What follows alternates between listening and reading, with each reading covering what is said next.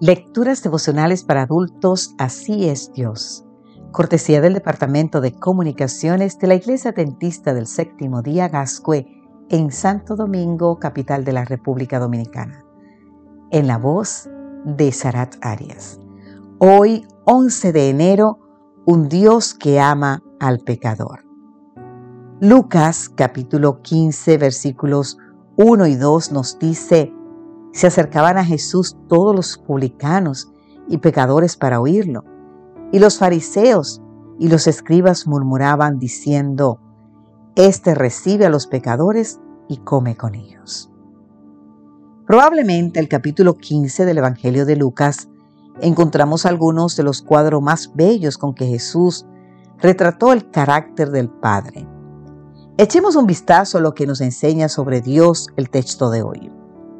Tal vez podrías preguntarte, ¿qué puedo aprender acerca de Dios en estas palabras?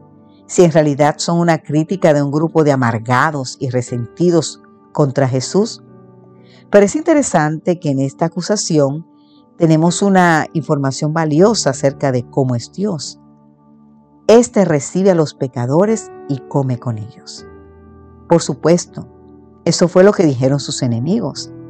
Se expresaron así porque el hecho de que Jesús no hiciera acepción de personas lo veían como un defecto o una debilidad de él. Pero la acusación resulta ser en realidad un elogio al ministerio de Cristo y a la forma en que trataba a las personas. Sí, incluidas las muy pecadoras. Querido amigo, querida amiga, ¿eres pecador? Entonces la Biblia te dice que Dios se acerca a ti, te recibe y está más que dispuesto a compartir contigo.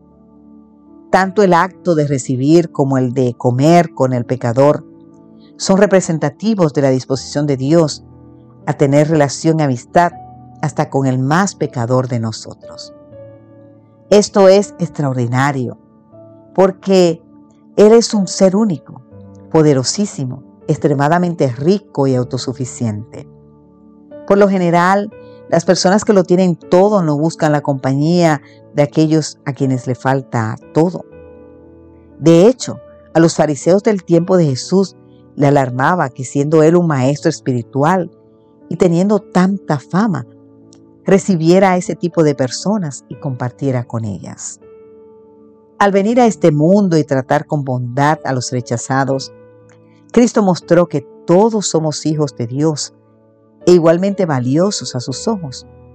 Mostró que sin importar tu condición, mereces respeto y buen trato.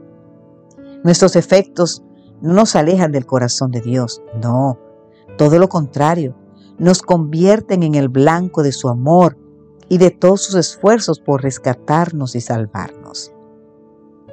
Querido amigo, querida amiga, imagínate que personas pecadoras como nosotros tuviésemos que vivir además pensando que Dios nos rechaza y que no quiere ningún trato con nosotros.